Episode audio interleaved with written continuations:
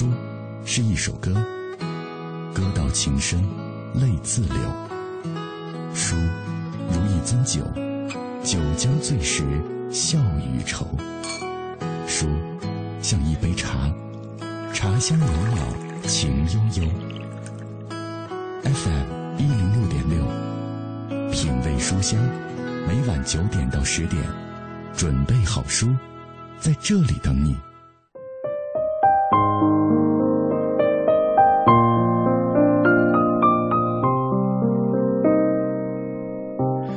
上九点，我又开始在这里等你了。我是小马，我们都是世俗的俘虏，在人际当中徘徊，在情感当中纠结，在欲望当中，有时候也会变得不择手段，悔恨和不满常常会萦绕心头。为此，我们总是不安，总想能够让自己能够安静下来。其实，寻找安静的方法挺多的，比如说亲近自然。倾听飞鸟掠过天空的声音，比如说深入书海当中，感受文字扑面而来的温暖。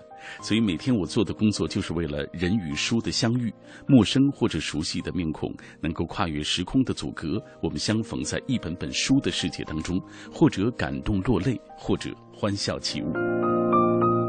问候大家，今天小马带来的是啊，我的同事吴科，呃，对著名导演田沁鑫的采访的录音。在戏剧圈里啊，田沁鑫以解读经典文学名著而闻名。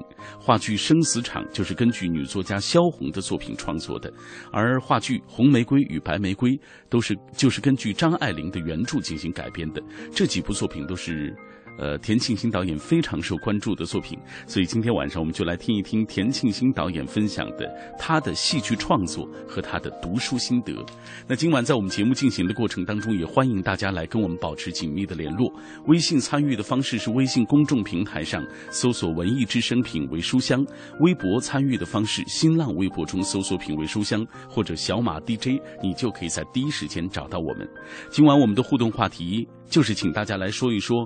你看过的田沁鑫导演的戏剧作品啊，说一说你喜欢哪一部？呃，当然，如果你没看过也没关系啊，咱们来说一说文学经典改编成舞台剧或者电影当中你喜欢哪一部啊？有两个互动话题，大家可以来参与。嗯，那当然，在今天节目正式开始之前，按照惯例，我们还是要先来关注今日阅读观察。今日阅读观察。今日阅读观察，首先我们来关注卖家解密的英译本超高版税刷新海外出版记录的消息。卖家的经典密码小说《解密》的英译本在昨天在英国、美国等二十一个英语国家闪亮上市了。记者获悉，此次解密在海外出版规格之高史无前例。首先，两家出版社均是国际出版界的超级豪门，英国是大名鼎鼎的伦敦企鹅总部，美国是被誉为诺奖御用出版社的。FSG 出版集团，其次高达百分之十五的版税已与国际一线作家并肩。呃，不仅如此，解密还被收进了企鹅经典文库当中，卖家也成为继鲁迅、钱钟书之后被收进该文库的中国当代作家第一人。昨天一天啊，我们记者了解到，解密就打破了中国作家在海外销售的最好成绩，冲破了美国、英国亚马逊一万名大关，目前排名是六千一百零二位。同一时间为位居第二位的中国作家的排名是四万九千五百零二位。好，接下来关注诺奖作家若泽·萨拉马戈代表作引进出版的消息。萨拉马戈是葡萄牙最伟大的作家，是第一个也是唯一一个获得诺贝尔文学奖的葡萄牙作家。他的《失明症漫记》《修道院记事》等代表作品已经被翻译成了三十多种语言，销售超过了三百五十万册，在世界范围之内产生了巨大影响。他本人也是凭借《失明症漫记》一举摘得了一九九八年诺贝尔文学奖。在萨拉玛戈的小说世界当中，通常句子很长，就像滔滔江水一般连绵不绝；有时候一个自然段甚至长达几页。他的作品冷峻到了取消角色的名称，抹除了叙述与对话的界限，甚至尽可能的剔除了这种标点。呃，文中只有逗号和句号。叙述当中对话仅用逗号来隔开，其他常用标点符号一律都没有。人物对话与小说叙事似乎是无缝相连，宛如内心独白。对此，萨拉玛戈本人说：“啊，读者应当大声的朗读他的作品，这样才能够抓住节奏，因为他的书面语言都是口语化的，就像一个人给另一个人讲故事。为了保持萨拉玛戈小说原有的风格，要让中国的读者能够看懂，中文版的译者范维信仅添加了分号，用在人物对话的中间，代表角色之间的切换。”嗯再来关注蒋晓云的新书《百年好合：民国素人志》出版的消息。蒋晓云的小说中，民国时代是一段躲不过、忘不掉的历史。他不曾生活在那个时代，却在长辈的断续追溯中，一直为那个时期所着迷。充满动荡迷惘的那些年，人们是怎样求生，怎样维持尊严，怎样带着血和泪，在多变的局势中颠簸沉浮？有些只是只言片语，有些则是有名有姓、情节曲折丰富的人生故事。这些故事，无论在他幼年时，还是离开写作、离开台湾去往美国以后，都在记忆当中沉淀和发酵。多年之后再次归来，蒋小云也是经历了许多归来者的阵痛，回到台北。东南西北他都不认识，非常痛苦。而上海却非常像他记忆中的中国的样子，在这里，他可以把对原来台湾的记忆都移植过来，激发在台湾已经丢失的创作欲望。于是就有了这部讲述小人物人生的小说《百年好合：民国素人志》。好，最后我们来关注我们品味书香节目的首场落地活动——小马阅读会即将举行的消息。这个周末啊，一定要去，好不好？三月二十三号，本周日的下午两点半到四点，在字里行间书店德胜门店将会推出我们品味书香节目的首场活动——小马阅读会诗与春天孩子诗歌分享会。参加这次活动的嘉宾有北京大学中文系副教授、诗人江涛，人民文学出版社诗歌编辑、诗人王清平。还有女诗人潇潇、民谣歌手钟立风，大家可以近距离的聆听诗歌名家的分享，现场感受我们央广主持人的声音魅力。报名的前二十位听众，您将获得由人民文学出版社出版的《孩子的诗》。报名的方式您记好了，编辑“我要参加小马阅读会”，发送到微信公众平台“文艺之声品味书香”。如果您没微信也没关系啊，新浪微博中。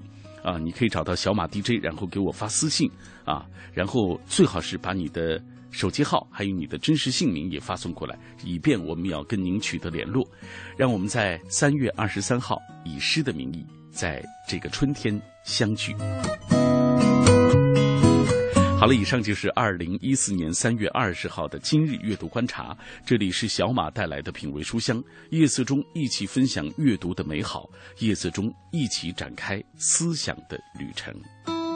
有时候，我们想要慢下来，静下来，听花开的声音，观夜战的曼妙，品书墨的芬芳，告诉自己，生活简单美好。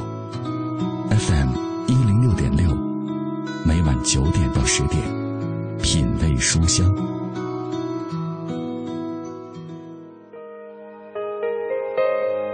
他选择了一个春暖花开的日子出生，也选择了一个春暖花开的日子离去。他就是诗人海子。今年是海子诞辰五十周年。孩子的诗歌与他的诗歌精神，已经成为了一个时代的符号，也点亮了诗歌不朽的神话。小马阅读会“诗与春天”孩子诗歌分享会，在这个春天的午后，让我们相聚在字里行间书店德胜门店。三月二十三号下午两点半，下午两点半，小马诚意邀请。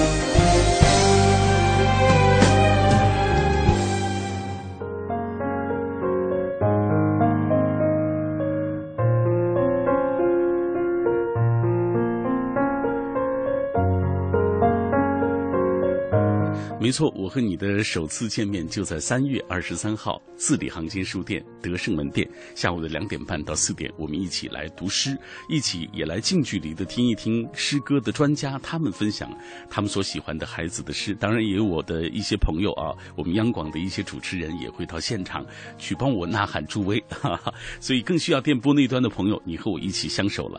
今天晚上品味书香节目，我们请到的，我们听到的是我的同事吴科啊，他对于。著名导演田沁鑫的采访，在戏剧圈中，田沁鑫以解读经典文学名著而闻名，像话剧《生死场》、话剧《红玫瑰与白玫瑰》、呃《赵氏孤儿》等等，都是他代表作了啊。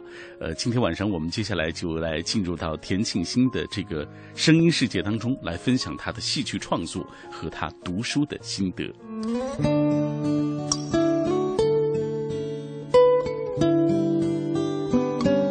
田沁鑫。中国国家话剧院导演，中国当代最具实力和影响力的新锐导演，有扎实的传统文化功底，又曾在英国、日本等地游学，广受国外现代艺术影响，涉猎戏剧、影视、音乐、绘画和广告等跨越文化。他的作品是对中国传统题材和世界名著的全新探索，是对现当代社会话题的敏感捕捉。他以当代艺术观念和东方美学相融合的舞台呈现，强调肢体表现和诗画语言融合的表演。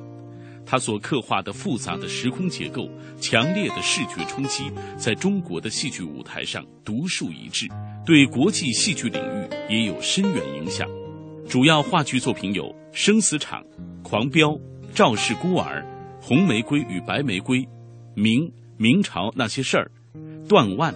驿站桃花、赵平同学等，曾获舞台艺术最高奖项文华大奖及中国艺术节金奖、国家舞台艺术精品工程、曹禺文学奖编剧奖、文华奖编剧奖和导演奖、金狮奖导演奖等，被《南方人物周刊》评为二零零八年我们时代的青年领袖。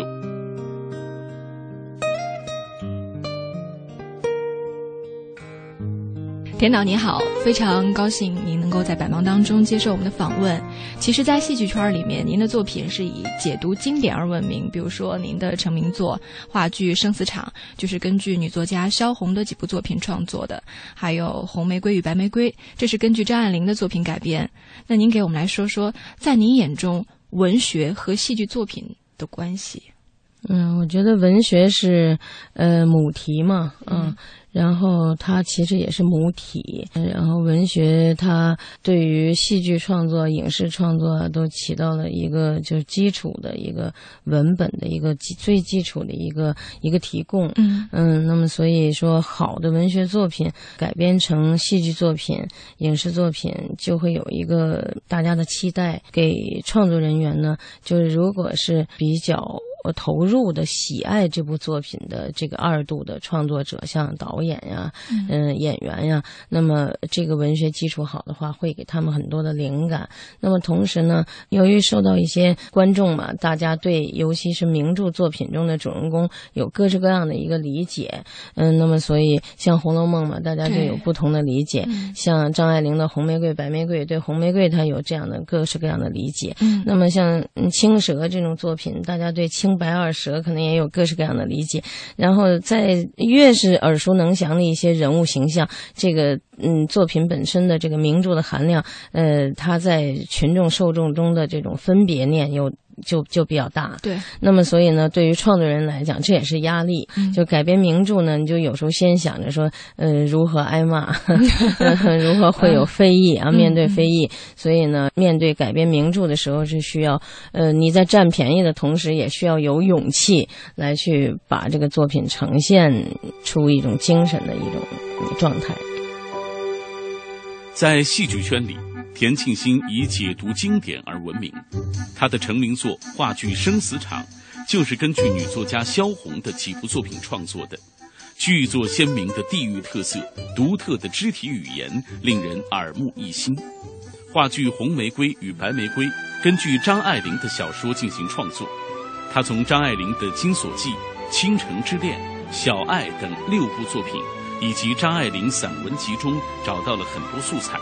所以，话剧《红玫瑰与白玫瑰》并不是一部阴郁的文艺戏，而具有黑色幽默的色彩，在笑声背后，让人们品味出生活的残酷和真实。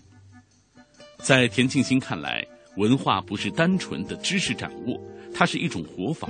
他希望自己的话剧能成为情感的纽带，勾连起观众情感。戏剧的内容必须是有品质的，形式也应该是不拘一格、多种多样的。他在创作过程中会使用快速的节奏，用一些观众可感可知的表现形式，让观众在看戏的时候不会觉得距离遥远，不会觉得无趣，这样更容易让年轻一代认同我们的文化传承。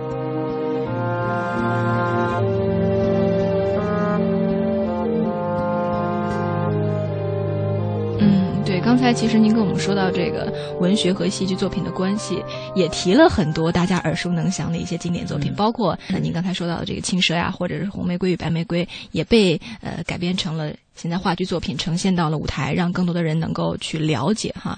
那我想问问哈，呃，田导，您在生活当中就是读这些文学作品，尤其是这些经典作品的时候，您一般都是一种什么样的方式来读呢？我其实还是比较喜欢文学作品的，爱看书啊。比如我，我最近一段时间要是说读读书，我就会觉得很安静。就是在一个烦躁的这个生活里面，然后我能够读书，而且是读字书。我觉得读字书要和我们现在互联网时代的这个上电脑啊，这还不一样啊。因为呢，呃，电子书也还好，不太伤眼睛。但是如果是要在网上看一些书的话，我觉得有些费费眼睛。所以我更喜欢那种，嗯，就字书。字书呢，它有时候带着点墨香。然后，呃，读这些文学作品，我觉得最好。好的一个方式是，尤其是一些名著啊，一些经典哈，我觉得它可以让我看到历史，可以看到那个历史阶段的这个呃社会结构、人文环境，还有这个人际关系。我对比如说某一个时间段里的人人际关系，我很感兴趣，因为我是搞戏剧的嘛，所以有时候会对这种关系学，呃，觉得就非常有趣。然后呢，在在看这些名著的时候，不单是看它传递的精神，然后最重要的。呃我的受益哈，就是我能看到那个。那个时代的场景，你比如说是呃，我看冯梦龙先生写的《白娘子永镇雷峰塔》，其实呢，呃，后来李碧华先生的《青蛇》呢，也是根据这个冯梦龙先生这个《白娘子永镇雷峰塔》来演绎的。那么就写了这个南宋的传奇的荒唐的真相，这是李碧华先生一句广告语哈。当时看的时候，我就看到了宋朝的这市井街风，然后他如何这个游走啊，如何在。这个环境中生存啊，这个和看电影还不一样。嗯嗯，那么看电影是导演设置的，然后让他的想象还原。但是文字的东西，就是文学的东西，非常有妙趣，就是在于你自己，就每一个人的自己的想象可以参与到这个创作里面来。然后在看那个文字的时候，你可以自己去想象那个环境啊，他给你提供了很多的这种空间，因为它没有形象，对，它是靠文字来让你的。精神世界里刺激你产生一个形象，所以我个人认为文学作品真是不能不可泯灭的。阅读的快感是是很珍贵的，就阅读的快感一是珍贵，二是有妙趣在里面，然后这个妙趣直接是作用你。的精神，嗯，而不是单纯是心灵。我觉得就比心灵更高的可能是精神，然后它刺激你在精神的脑躯干里面去，来去脑细胞活跃，去组织出一个场景，组织出一个形象，组织出多种形象和多种人际关系。我觉得这个是太有趣的，所以阅读的快感是是取代不了的。嗯，所以我也能感受得到，刚才您在陈述这段阅读的美好的享受的时候。哈，呃，也是想把这种愉悦传递给我们所有收音机前的朋友们，因为现在的这个社会确实压力也很大，我们可能每一天，呃，在真真正正坐下来翻书的时间并不是特别的多。比如我经常去英国，我我很爱坐地铁，因为到英国代步工具就地铁嘛。然后在地铁里面，我看很多年轻人啊，他们不是太看手机。然后都是有那口袋书，他们的口袋书，大家很多都是拿口袋书在看。嗯，我我觉得这个传统的习惯还是挺好的。后来我我回国有时候也坐一坐地铁，然后在坐地铁的时候，我就觉得我们大部分的人都是在看手机，是大部分人是在看手机。呃，我觉得手机首先有点小，然后也挺费眼睛的，要要很费眼睛。嗯，没有那个字书哈来的这么堂堂正正，因为。一有一本字书放在口袋里面，嗯，虽然现在的其实纸的质地也很轻薄，然后就呃可以买比较稍轻一点的那种口袋书，我觉得那种口袋书可以多做一些，然后这样的话年轻人拿出来的看一看，我一直觉得文字印在。纸上而装订成书，这个过程就很传统，这个过程就很手工。那那些字也都堂堂正正的躺在那上面，嗯，这是一个也很有快感的一个事情。嗯，对，我觉得这样就嗯很优雅。如果有女孩子这样。拿个书签看个书，我的哎，这个很美的一个姑娘，形形象也很好嘛。但是拿手机大家都比较一致嘛，属于就在共性中嘛。要在共性中有个性的话，我觉得嗯，传统的东西还是不要丢。嗯，是。田庆新，中国国家话剧院导演，中国当代最具实力和影响力的新锐导演。有扎实的传统文化功底，又曾在英国、日本等地游学，广受国外现代艺术影响，涉猎戏剧、影视、音乐、绘画和广告等跨越文化。他的作品是对中国传统题材和世界名著的全新探索，是对现当代社会话题的敏感捕捉。他以当代艺术观念和东方美学相融合的舞台呈现，强调肢体表现和诗画语言融合的表演。他所刻画的复杂的时空结构、强烈的视觉冲击，在中国的戏剧舞台上独树一帜，对国际戏剧领域也有深远影响。主要话剧作品有《生死场》《狂飙》《赵氏孤儿》《红玫瑰与白玫瑰》《明明朝那些事儿》《断腕》。驿站桃花、赵平同学等，曾获舞台艺术最高奖项文华大奖及中国艺术节金奖、国家舞台艺术精品工程、曹禺文学奖编剧奖、文华奖编剧奖和导演奖、金狮奖导演奖等，被《南方人物周刊》评为二零零八年我们时代的青年领袖。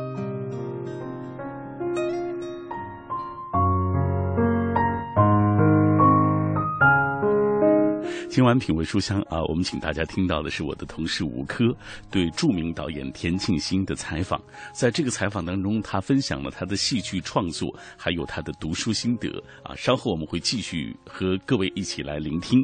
那今天晚上我们也有一个互动话题，就是请各位来说一说，呃，你有没有看过田沁鑫导演的一些戏剧作品啊？如果没看过也没关系，我们通过今天这种方式也普及一下啊，田导他的戏剧的这种创作理念。心得。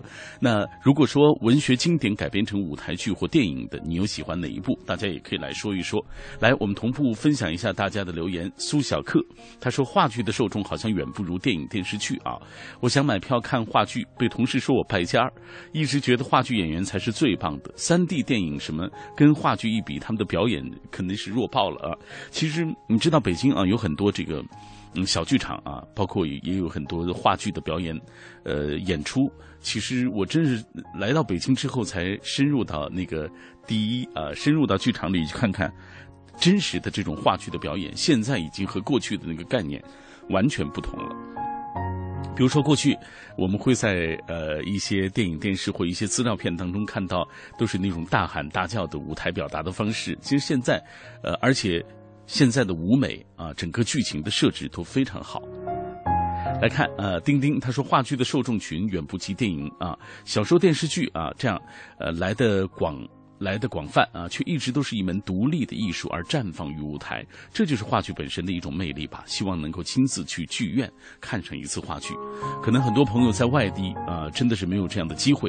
呃，我是纳斯加，他说，剧场观看话剧啊，非常有感染力。呃，这是不同于电影、电视的一种观影的一种感受。嗯，好，继续来看 Blue Lily，他说大学时看过现场版的，就这个话剧啊，《雷雨茶馆》。呃，幸而是读过书之后看的，能够从演员身上寻找阅读文字时的感觉。话剧最大的魅力，在我看来，就在于演员在短时间之内对剧本人物的表达，不仅是肢体的表情的，更重要的是语气的、腔调的、张力的。话剧短短几个小时之内要成功塑造一个角色，感觉非常难，也着实佩服话剧演员的这种表演功力。呃，的确，话剧演员很多大明星啊，尤其是在他们成名之后，都说还是更，呃，回忆啊，更这个怀念他当年在话剧舞台上那种历练，也是对今天的表演如何如何啊有这种支撑。呃，我也采访过很多的艺人，他们也真的是觉得这话剧啊，这种面对面的交流的这种方式，的确对人的这种表演，啊是非常考验你的功力的。各位，此刻听到的是小马带来的品味书香。我们今天因为请到了田沁鑫导演啊，所以跟大家也聊了聊话剧方面的一些知识。下半时段回来，我们会继续分享田沁鑫导演的戏剧创作和他的读书心得。稍后见。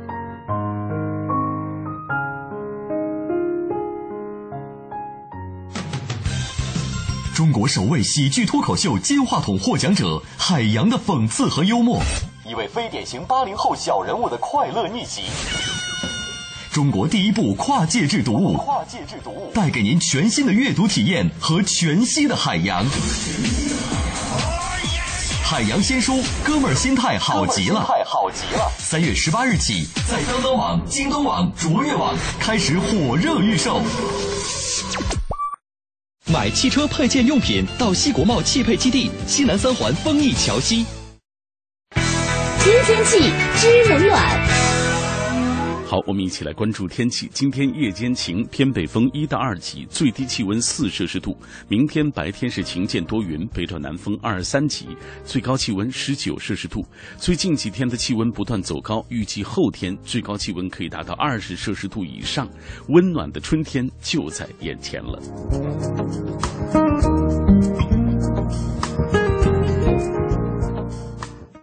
人保电话车险邀您一同进入海洋的快乐生活。我最近发现，好多人特别拽，想起来我就来气。你说说，这帮人验车有人代办，事故车有人代管，修车他们不花钱。北京三百多家 4S 店直赔，随便挑地儿。最可恨的是，买车险还比别人少花百分之十五啊，还有大礼包给他们，他们凭什么？凭什么？唉，谁让人家打人保电话车险投的保呢？四零零一二三四五六七都存上，咱都打。欢迎收听海洋的快乐生活。大家好，我是海洋。海洋啊，刚拿驾驶证的时候呢，就上高速公路上开车，学完了吗？这手把差一点嘛，超速，啊，一辆辆轿车呢，还是从我旁边疾驰而过了，这比我超的速还多吗？然后突然呢，我就听到了一个警笛儿啊，从后边传来，嗡儿哇嗡儿哇嗡，不是，嗯嗯嗯，那刚才那是救护车，救护车是后来的。前面那个司机赶紧停了，停。然后就停那儿了，交警下车一边检查驾驶证，一边就说：“你，你知道我为什么要让你的车停下来吗？”我就说了，我说我知道，警察叔叔。那别的车你俩也撵不上，快点飞！海洋的快乐生活，下个半点见。海洋的快乐生活由人保电话车险独家冠名播出，电话投保就选人保。四零零一二三四五六七。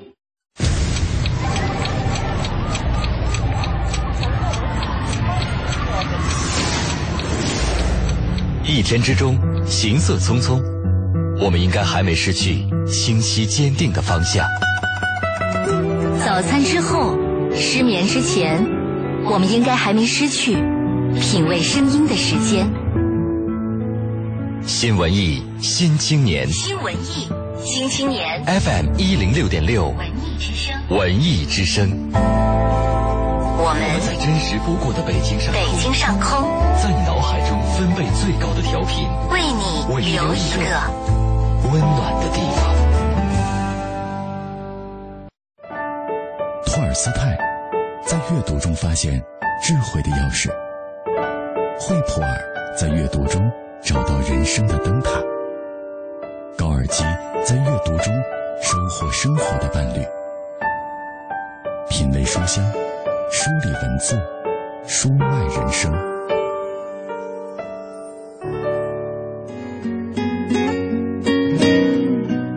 春天到了，让我们一起读诗吧！文艺之声特别奉献小马阅读会“诗与春天”孩子诗歌分享会。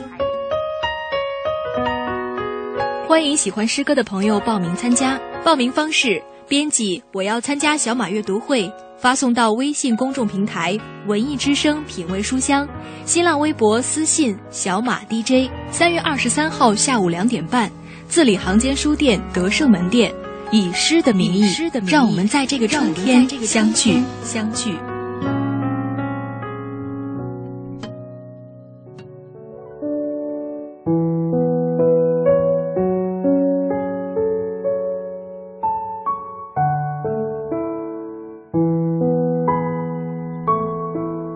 继续这一刻的读书旅程，这一刻无论你在哪里，我都在离你最近的地方。北京的朋友可以选择收音机锁定 FM 幺零六点六，收听中央人民广播电台文艺之声；外地的朋友可以登录央广网或者是微电台搜索文艺之声，就可以找到我们了。这里是每周一到周五晚上九点到十点播出的品味书香，纷扰的城市电波中，我们每天都有这样一段与书香与音乐相伴的时光。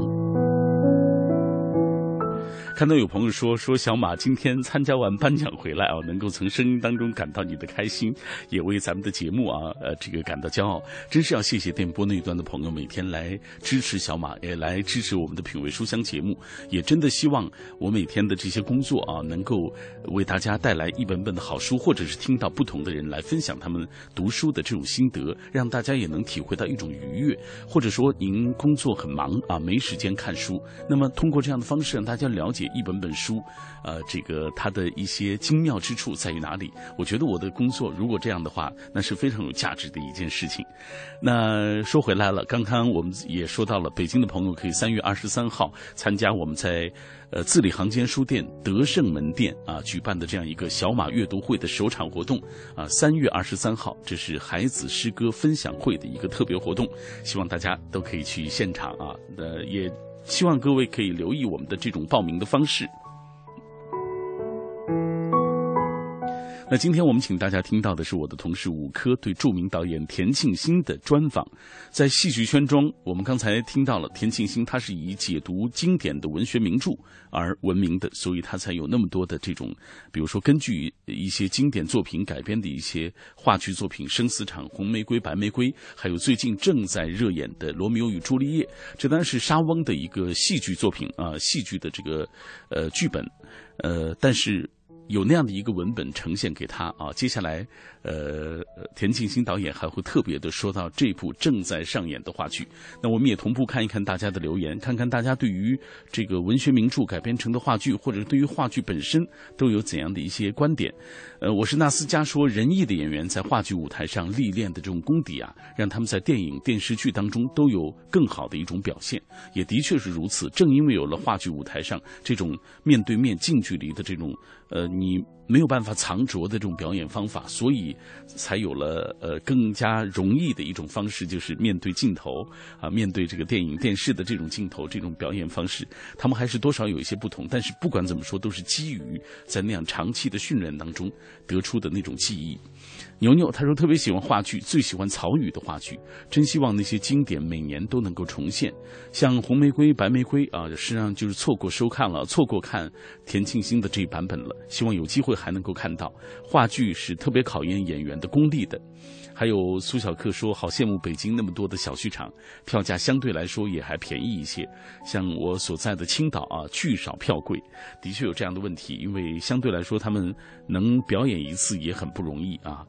呃，今天很多朋友参与到我们的话题讨论当中，因为看到大家，呃，对于话剧、对于经典文学作品改编成的这种话剧作品，还是非常有兴趣的。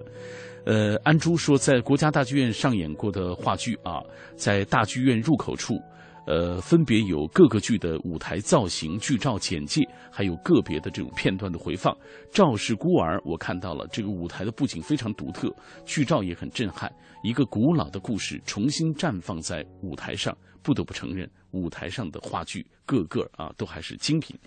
呃，那希望真的大家有机会能够去现场看一看。啊，这种话剧近距离的感受这种表演艺术。好了，我们接下来继续来听我的同事武科对于著名导演田沁鑫的采访。田沁鑫导演将会继续的分享他的戏剧创作、他的读书心得、他浸润在文字书海当中的那些乐趣。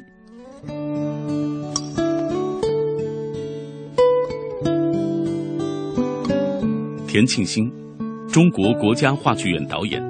中国当代最具实力和影响力的新锐导演，有扎实的传统文化功底，又曾在英国、日本等地游学，广受国外现代艺术影响，涉猎戏剧、影视、音乐、绘画和广告等跨越文化。他的作品是对中国传统题材和世界名著的全新探索，是对现当代社会话题的敏感捕捉。他以当代艺术观念和东方美学相融合的舞台呈现，强调肢体表现和诗画语言融合的表演。他所刻画的复杂的时空结构、强烈的视觉冲击，在中国的戏剧舞台上独树一帜，对国际戏剧领域也有深远影响。主要话剧作品有《生死场》《狂飙》《赵氏孤儿》《红玫瑰与白玫瑰》《明明朝那些事儿》《断腕》。驿站桃花、赵平同学等，曾获舞台艺术最高奖项文华大奖及中国艺术节金奖、国家舞台艺术精品工程、曹禺文学奖编剧奖、文华奖编剧奖和导演奖、金狮奖导演奖等，被《南方人物周刊》评为二零零八年我们时代的青年领袖。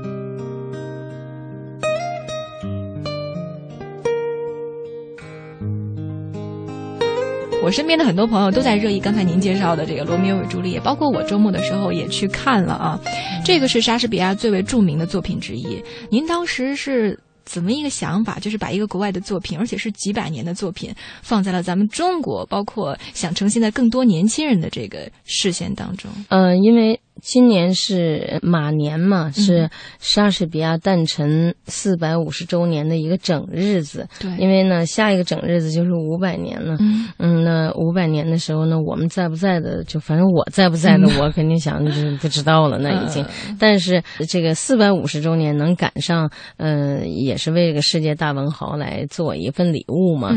嗯，香港艺术节呢又违约了中国国家话剧院，违约了我这个导演来做这部作品。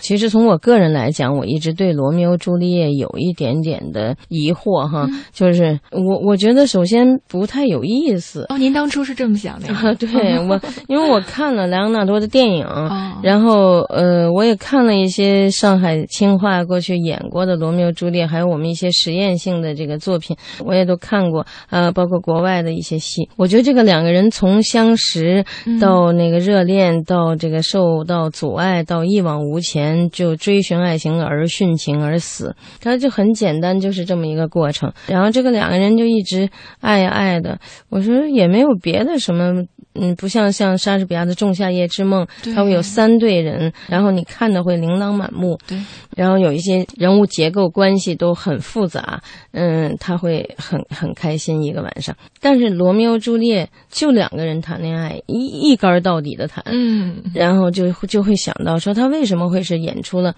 四百多年而经久不衰的世界经典爱情故事，这是为什么？然后，嗯，不太知道，嗯嗯，因为我们在做外国戏的时候，翻译外国作品来由中国演员演的时候，我们会比较理性，嗯，我们演员也会比较理性，我们观众接受起来也会比较理性。然后这次呢，就是嗯，我还是很想有了这样的一次呃任务啊，来做一份礼物给敬献莎士比亚。呃，这个机会也挺难得的。那么说，那我就试一试，嗯嗯，看看罗密欧朱丽叶到底讲的是什么，谈的是什么情？对，就做起来以后呢，看了哦，我说如果再按外国人的方式来做，我不会做了。我说那我还是转移到中国吧，啊，也是进行一个这个在编码的这么一个过程。对，然后就落地中国，讲的是一个中国故事，嗯。同样叫罗密欧，叫朱丽叶，这个城市还叫维罗纳，嗯，但是一个中国落地中国的故事。然后当落地中国之后，我们所有的演员的气场都对了，呃，就发现他是我们身边的青年男女了。对，成我们身边的青年男女。嗯还有一个就是大家说话的方式突然放松了，嗯，啊，然后我们这个院儿，那是那个院儿的。对，然后 情感非常落地。然后那个罗密欧朱丽叶，其实嗯，在最重著名的段落里面，阳台会和呃殉情的时候，依然保留的是莎士比亚的原词，嗯就很有诗性，有时候会是有点神性。嗯但是保留了演员还是落地很多情感，然后观众接受起来也是能听得懂了。有观众跟我说：“哎呀，我终于知道这俩人说的是什么了。哦，我说：“那那恒儿，原来你都不知道说的是什么？”呃，说不是，说也知道，但是是外国人演的，就看过就过去了。嗯说这次一下子就能，就是用我们中国人的方式，中国人的情感。来做这个莎士比亚的经典名著，嗯，罗密欧与朱丽叶》，嗯。才知道莎士比亚如此的有水平的这种结构关系和文笔的功力，然后大家才知道啊，一个一个小男女的爱情能让人家写的如此的显山显水、峰回路转，啊。然后那个跌宕起伏哈，嗯。说确实是莎士比亚很棒，所以从这一点来讲，我们还是嗯献了一个好的礼物给莎士比亚。嗯由田沁鑫执导的《罗密欧与朱丽叶》魔幻味十足。剧中两个截然对立的家族，以两个巨大的镂空铁架来象征性的呈现，灯光从建筑内部发出，不同颜色的光亮和变换，巧妙实现了换场或情节提示作用。最经典的阳台则被两根挺立的电线杆所取代。李光洁和樱桃饰演的罗密欧与朱丽叶，正是在这上面互诉衷肠。剧中的时代背景则难以辨识，不同物件代表的年代颇为有趣的交叠在一起，勾勒出一个发展中中国的图景。两大家族的年轻人衣着靓丽时尚，头发五颜六色。他们玩着手机，喝着啤酒，弹着吉他，唱着摇滚，戴着墨镜，耍着棒球，打着架子鼓，说着俏皮话，俨然当下年轻人的缩影。剧中两大家族矛盾的导火线是在中国业已消失的自行车，区别于传统老式的自行车，而是色彩鲜艳、关涉速度和极限的死飞系列。一群洋溢着青春荷尔蒙的年轻人骑车在台上飞奔，以吵架的方式让青春的身体直接冲撞对抗，无以释放的热情和无端的饱满愤恨在空中噼啪作响。田沁鑫一直有感于莎士比亚的戏剧离中国观众不够亲近，他这一次改编莎翁的名作，请莎士比亚走入中国市井，希望中国观众在熟悉的同时，能对这个故事留下深刻印象，并与自身的生活相关。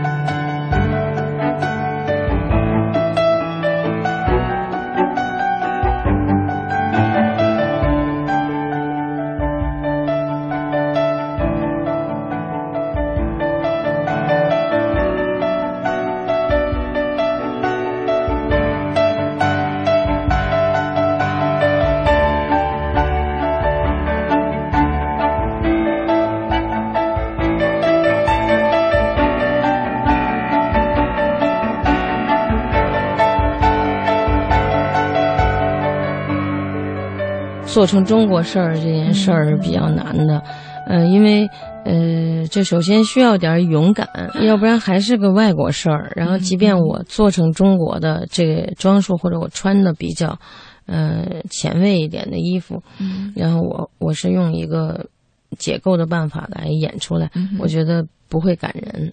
对嗯。然后呃呃，呃其实他这个作品挺感人的，嗯。然后我就想，中国式的方式的语言和如何和莎士比亚的语言进行这个结合，就最大的一个难度，这是很考验文字功力的。我们的演员当然也很帮助我。阳台会当时是在阳台上，樱桃就我们的女主演啊，樱桃就说：“哎呀，导演，我在阳台上好不自信啊！我在那说怎么说？有很多话，大量的诗性的语言。”后来我说：“那我再帮你想一想吧。既然演员在那个阳台上很尴尬，也没有那么多的表现力的话，嗯我觉得那变化一个环境可能会演员会好一些。对，然后这也是全世界做莎士比亚的《罗密欧与朱丽叶》的导演们都是会有一个像命题作文一样的解题过程。嗯，就是。怎么显显出他的水准，就是看他阳台会这段排的怎么样。啊，嗯，然后我就想，那不用传统方式，我可以想一个别的方式。后来我就想出了两个电线杆子。嗯，中国我们过去就电线杆子是可以爬上去的。啊是，嗯，然后这个都都残存了一点记忆。很接地气啊。对，然后就让他们两个人爬电线杆子，但电线杆子在现在又又基本消失了，消失了，所以它就成了一个很独特的一个存在。就既有点怀旧，然后又会是一个像行为艺术一样很独特的伫立在那儿，嗯然后让这个两个非常现代的年轻人去爬那个电线杆子去谈了这场恋爱。嗯嗯，我觉得这个场景的设置还是很有新意的。嗯然后就是嗯，死亡这一段哈，就他们两个殉情这一段，我是没有任何招数的，因为他就是他俩死了，那个是想一个很很既定的结局了。嗯对既定结局，嗯。我没有招数，就让大家看演员表演。那么唯一一个我曾经想过的就是，他们喝的药是假药，但是喝的药是假药的话，只有在中国能发生。说这个药也是个笑谈了没有发生效力。嗯他俩人又坐起来了，说啊，这个这个故事当落户到中国的时候虚，惊一他场。俩嗯他俩是可以活下来的。这个是一个玩笑。后来想啊，出于对莎士比亚的尊敬，因为我并不想解构，嗯，或者颠覆，嗯然后我还是要尊重一个原著的精神，嗯。嗯，哇，听了刚才天道这么多关于这个剧目背后的一些小解读，啊、我相信如果你看了的话，包括我那天也去看了哈，会有更深刻的印象。也希望收音机前如果很喜欢这部作品啊，想看一看天道到底是怎么样再度的去编码呈现出来的话，也希望大家能够继续的关注我们接下来的这个巡演。可能会演到很多个城市去，对希望全国喜欢话剧的朋友，然后喜欢莎士比亚的，呃，还想看看莎士比亚的这部戏为什么有不一样的，是不是有什么新意啊、嗯？一定是有新意的，嗯而且是完全不一样的，是超越您的想象的。那么还有就是来看我们的主演。樱桃和李光洁他们很精彩，然后希望能够有更多的观众走进剧场来关注《罗密欧与朱丽叶》。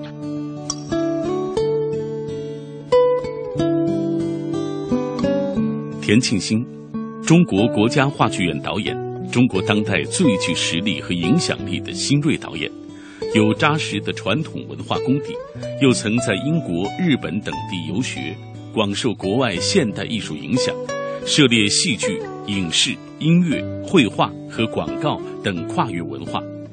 他的作品是对中国传统题材和世界名著的全新探索，是对现当代社会话题的敏感捕捉。他以当代艺术观念和东方美学相融合的舞台呈现，强调肢体表现和诗画语言融合的表演。他所刻画的复杂的时空结构、强烈的视觉冲击，在中国的戏剧舞台上独树一帜，对国际戏剧领域也有深远影响。主要话剧作品有《生死场》《狂飙》《赵氏孤儿》《红玫瑰与白玫瑰》《明明朝那些事儿》《断腕》。驿站桃花、赵平同学等，曾获舞台艺术最高奖项文华大奖及中国艺术节金奖、国家舞台艺术精品工程、曹禺文学奖编剧奖、文华奖编剧奖和导演奖、金狮奖导演奖等，被《南方人物周刊》评为二零零八年我们时代的青年领袖。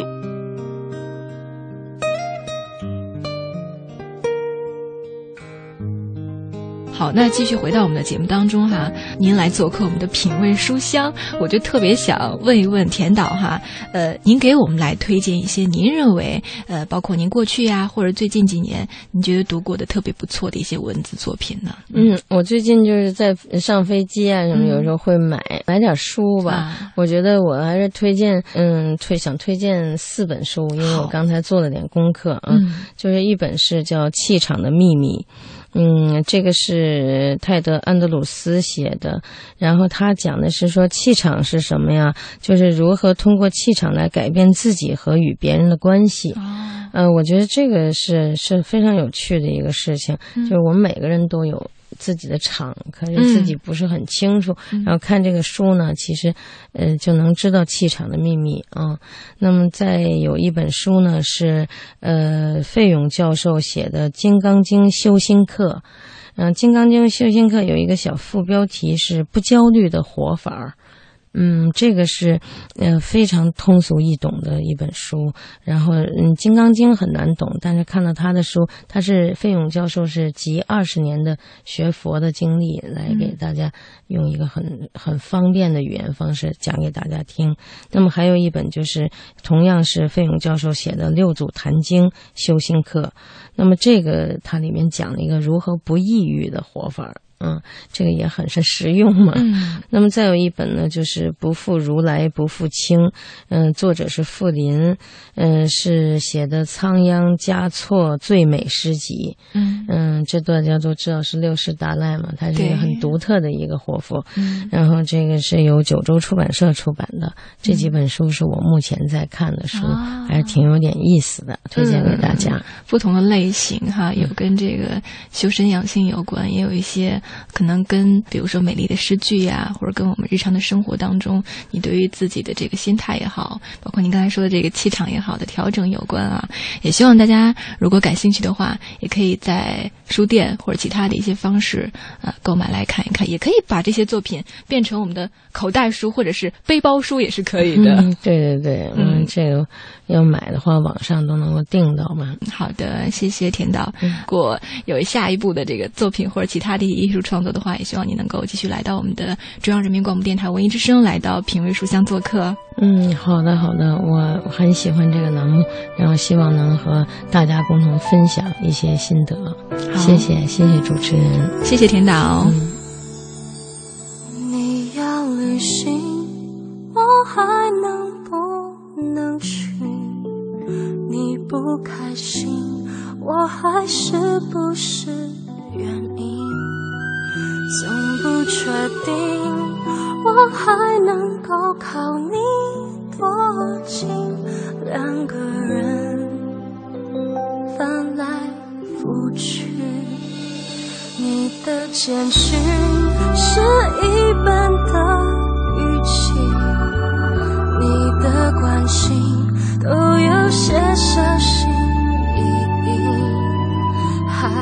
今天我们请大家听到的是我的同事武科采访著名的戏剧导演田沁鑫啊，我们也同步来看一看大家对于这个话剧。